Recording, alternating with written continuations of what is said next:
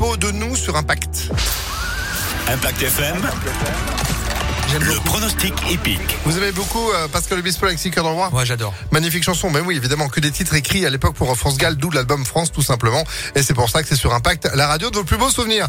J'espère qu'on aura de beaux souvenirs avec le quintet de ce 16 mars qui nous emmène de nouveau sur les terres de Chantilly, comme lundi. Lundi, c'était un 2 sur 4. Vous allez faire mieux aujourd'hui, du coup. J'espère, on croise les doigts, on, on touche du bois. Ils seront 16 à s'élancer des 13h55, des 13h55, pardon. 1900 mètres sur la piste en sable fibré. Et on va retenir haut la montre de Michael Barzalona, dragonné le 11, concurrent sudiste, qui fait le déplacement en région parisienne et qui peut trouver son jour. Il reste régulier dans la catégorie des quintés. Opposons-lui, malgré le poids, le spécialiste du sable, Kochenko. C'est le 2. Viendra ensuite le 3, déjà gagnant de quintet ici même. Népalais avec euh, Stéphane Pasquier, l'entraînement chappé très en forme. Enfin, ne rayer le numéro 1 Chasselet et la montre de Christophe Soumillon. Tant pis pour eux, c'est le numéro 10.